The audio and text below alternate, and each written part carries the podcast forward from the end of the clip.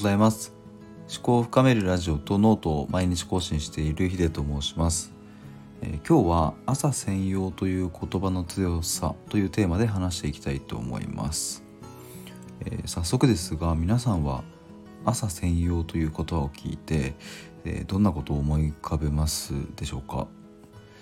で僕はですねこれも朝専用と聞いたらもう完全に一択でえっとワンダモーニングショット缶コーヒーですねを思い浮かべます。でもこの時点ですでにあああの赤い缶コーヒーねみたいな感じで思い浮かべる方も、まあ、少なくないんじゃないかなというふうに思うんですがやっぱりそう考えると朝専用っていう、えーと、その言葉ブランディングの強さってなんかすげえなっていうのを、えーとつい最近缶コーヒーを飲んで思いました。なんか僕はある時からえっ、とこのワンダモーニングショットを飲み始めたんですよね。多分その時は大学生だったかわかんないですけど、まあ、なんか朝早く家を出てなんかコーヒー飲みたいなと思って缶コーヒーどれか買おうかなと思った時に、まあ、朝専用って書いてあるし今朝だしじゃあまあこれにすっかみたいな。まあそんな感じで手に取ったのが多分最初だったと思うんですけどなんかもうそれからというもののもう朝だったら間違いなくそれ飲んでますし、えっと夜でもなんかまあいっかみたいな 感じで夜でも朝専用の缶コーヒーを飲んでるんですけどまあもうすでにこの味が美味しいっていうところにもうちょっと心つかまれてしまったので別にもう別に朝でも夜でも関係ない状態になってます。でえっ、ともうちょっと話を戻すとこの朝専用という言葉やっぱ強いなと思って僕ちょっとネットで調べてみたんです。でそしたら、えーと、2011年の6月21日の IT メディアビジネスオンラインっていう記事がヒットして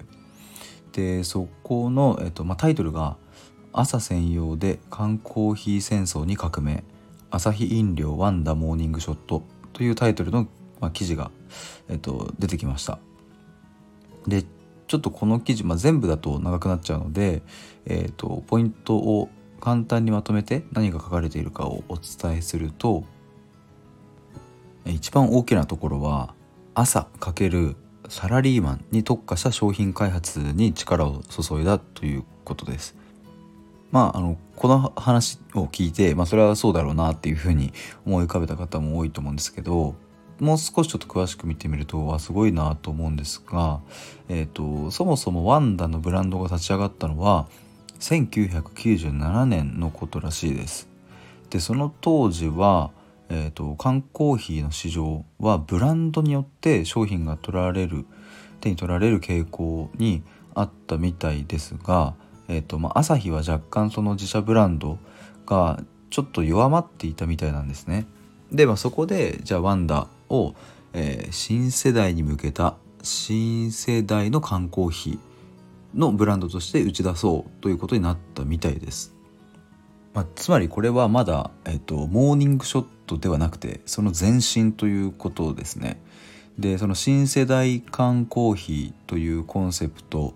で、えっと、売り出していた時は、まあ、当時の、えーと、ヒーローとして、えーと、活躍していたタイガー・ウッズさんを CM に起用したみたいでで一旦はすごくその、まあ、新世代缶コーヒーというイメージが定着してでちょっと売れていったみたいなんですけどただやっぱりその市場もなかなか大変なものでで結局のところそのブランドイメージっていうのはまた薄まっていってしまったみたいです。でそこに危機感を覚えて、えーと、2002年ですねに開発されたのが、えーと、僕が言っているワンダモーニングショットということです。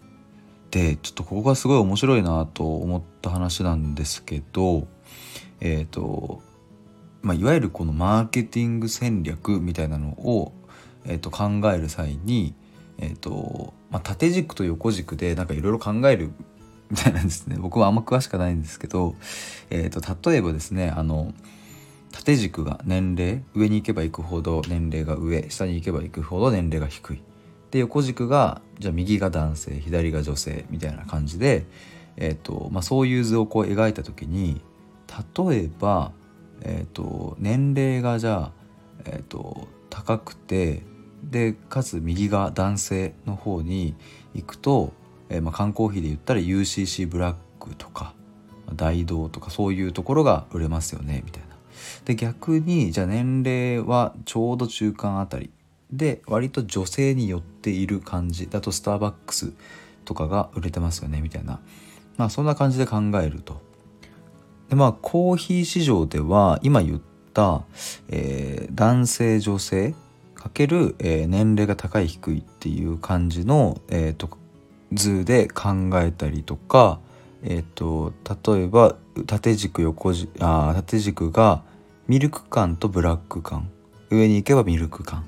で横軸が無糖加糖みたいな感じで、えー、考えていく軸だったり、まあ、そういうのがコーヒー市場では主流だったみたいです。でそこに、えっと、全く新しい、えっと、考え方を用いたのがアサヒ飲料のマーケティングの担当者だったみたいで、えっと、それがですねあの朝夜という軸と年齢が高い低いというところを、えっとまあ、軸にして考えたみたいなんですね。でえっと、年齢が高ければ高いほど上低いほど下。で右に行けば行くほど朝左に行けば行くほど夜。っていう、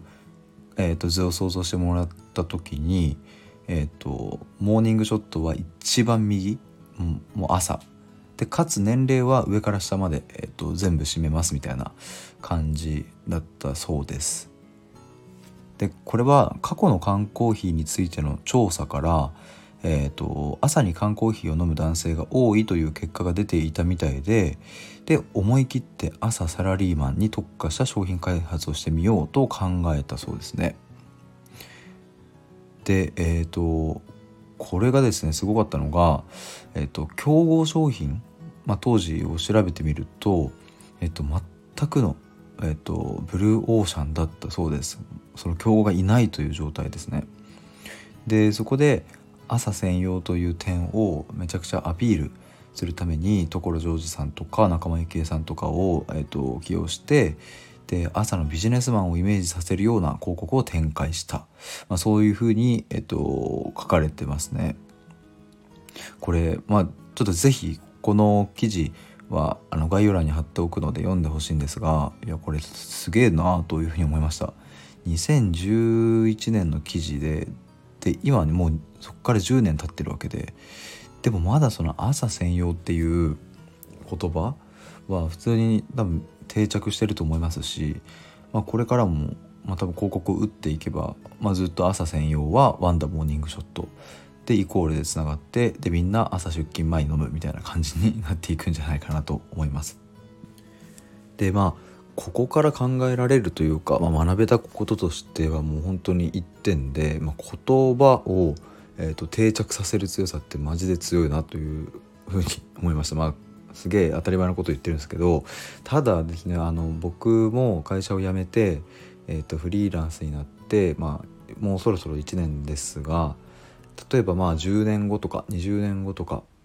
までにこう毎日積み重ねていったものが、まあ、結果として何か大きな形になった時にやっぱりまるといえば、えっと、あなただよねみたいな、まあ、感じで、まあ、朝専用といえばワンダモーニングショットくらいのレベルまで何かをこう自分でブランディングできていたらまあそんな強いことはないなというふうに、えっと、モーニングショットからこう学んだという感じです。まあ、ここにはすごい企業努力があって、まあ、広告にたくさんのお金をかけてでそこにはその誰をどうやって起用するかみたいなマーケティングの担当者のいろんな多分奮闘があってでようやくこの朝専用イコールワンダモーニングショットというその、まあ、称号というかを手に入れたんじゃないかなというふうに思うので、まあ、僕も、まあ、こんな個人でこれからも活動していくためにはまあ〇〇といえばっていうそこは手に入れる必要があるなと思います。